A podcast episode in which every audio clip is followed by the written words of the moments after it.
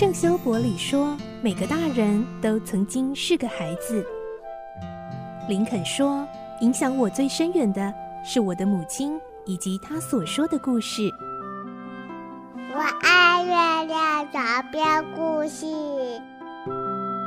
晚安，月亮床边故事。小青姐姐邀请每一位大孩子、小孩子一起听故事，不管多忙，也要和你一起听故事。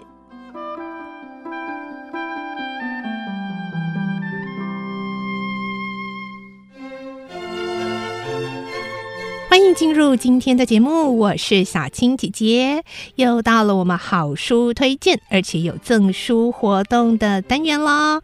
今天呢，我们要来介绍这一套非常丰富、非常豪华，而小青姐姐呢，把这一套里面的六册，真的每一本通通看完了。觉得非常值得推荐。那这个呢，是由小熊出版的《十二岁之前一定要学》，总共有六册。嗯，这六册呢是小学生必备哦，因为十二岁之前，这是来自日本的一个作品。今天要特别邀请到小熊出版社的编辑来为我们推荐这一套好书。线上我们邀访的就是小熊出版社的编辑周景珍，景珍姐姐你好。你好，大家好，主持人好，我是小熊出版社的编辑景珍。一开始我们就要先请景珍姐姐为我们介绍哦。刚刚有提到，这是来自日本的一个作品，它的作者名称很特别哦，叫花丸学习会。所以 要先请景珍姐姐为我们介绍一下这一个系列它是怎样的一个诉求呢？而且这个作者他是一个机构，是不是？对，它是一个来自日本的花丸学习会。嗯、那这个机构，它其实是由日本当地知名的一个教育家，叫做高滨正生所创办的一个学习教室。哦、是。那这个学学习教室的授课内容呢，它其实是以阅读和作文两大核心为主，但是它其实它是希望借由这两个方面，可以进从增强小朋友的语文能力开始，那进一步再加强思考能力。那思考能力。学习兼备之后，就要带小朋友走出户外，就是要有加上一些野外的体验的各种能力。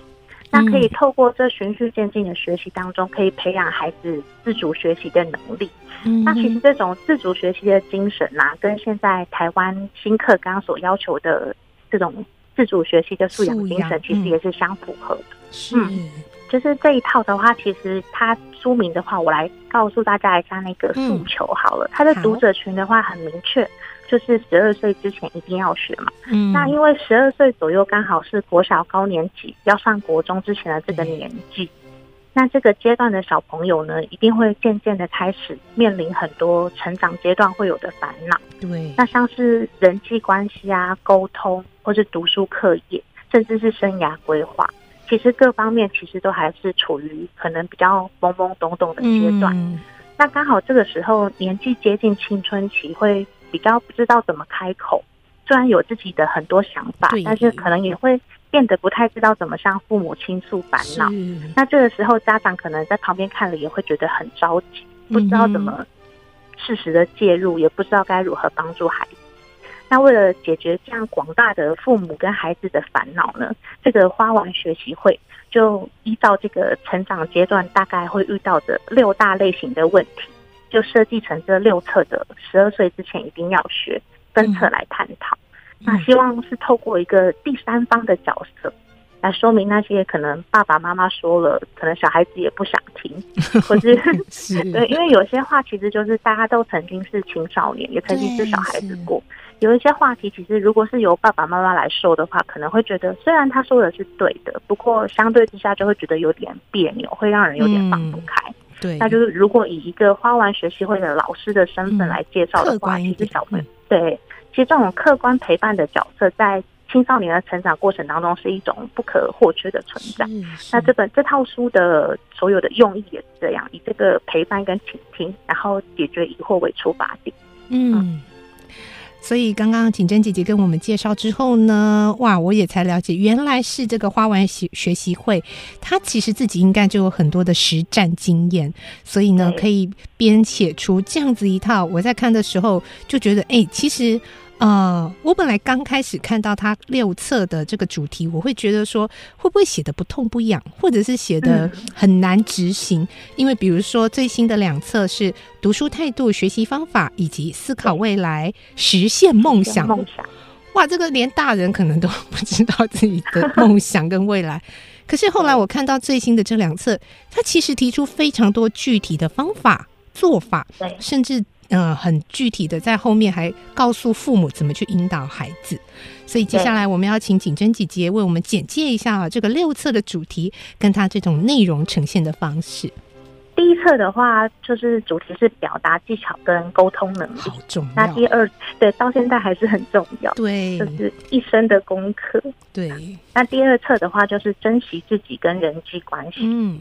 第三册的话是整理收纳跟良好习惯，这爸爸妈妈最想要的。对。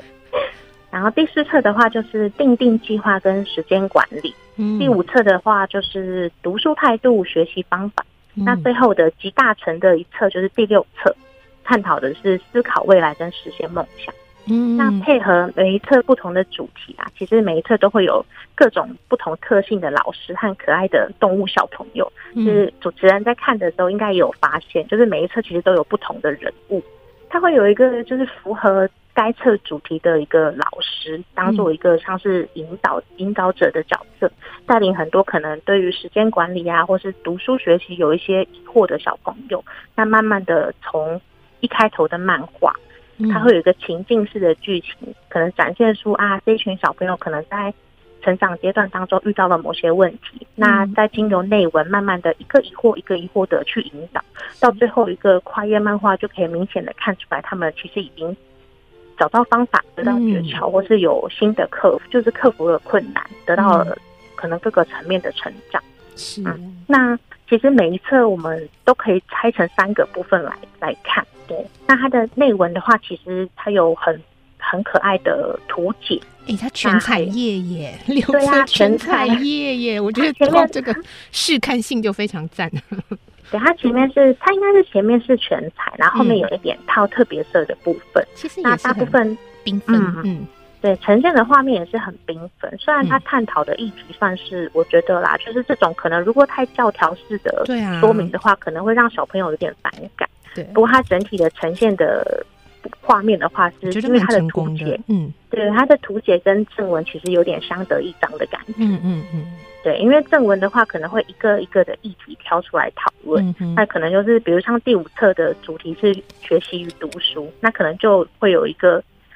像如何增进国语能力这个议题，正文就会很详细的说明。嗯、那其实看完之后，还是会需要一点比较活泼或是生动的方法或图解，嗯，才能让小朋友知道说，哎、欸，到底要怎么样才算是在生活中好好说话、好好学习、增进国语能力？那他就会搭配一个图解，嗯，就是说，其实增进国语能力一点都不困难，你只要在生活当中好好说话，就是别人问话的时候好好表达。就可以在这个过程当中妥善的训练自己的语文组织能力，嗯，他就会有这种很，我觉得可以很生活化，可以很妥善的在生活当中，对，直接运用的方法，不会让小朋友觉得说有一种好像太空泛或是太抽象的感觉，嗯，就是又又又是在讲这个很重要，但怎么做又不知道，对，他讲的非常的直接浅显，嗯。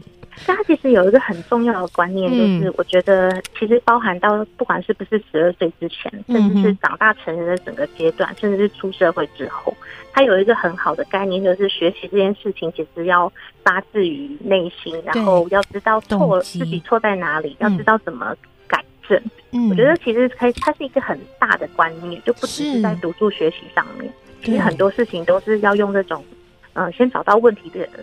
发生点在哪里？厘清之后才可以克服难题。对，我觉得这应该算是那种很一生受用的那种智慧。对对对对，嗯，所以其实思考的训练，像刚刚景珍姐姐提到的，嗯，其实真的这个十二岁以前一定要学，不是说为了要让他，嗯，就是十二岁以后可以那个上到第一志愿呐，这样什么的。对。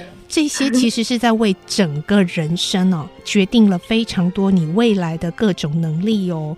总共要给孩子六大能力，就是说话技巧、人际沟通、整理收纳、时间管理、读书学习以及规划未来。现在最后呢，要赶快来进行赠书活动喽！大家非常期待的，我们今天会有四个名额，那要送出的呢，就是最新出版的第五册跟第六册。第五册是读书态度、学习方法，第六册是思考未来以及实现梦想。我们要请景珍姐姐来公布今天的赠书的通关密语是：证书活动的通关密语就是我们今天介绍的“十二岁之前一定要学”。好，听好了吗？十二岁之前一定要学。那在我们今天，如果是用啊 AOD 或者是 Podcast 收听的听众，在节目说明栏你可以看到粉专脸书的活动贴文的连接啊，那你按下去就可以在活动贴文留下今天的通关密语。好，我们谢谢景珍姐姐今天接受我们的访问，期待之后再请景珍姐姐来跟我们推荐其他的好书喽。谢谢，谢谢好，谢谢拜拜，拜拜。小朋友要睡觉了，晚安。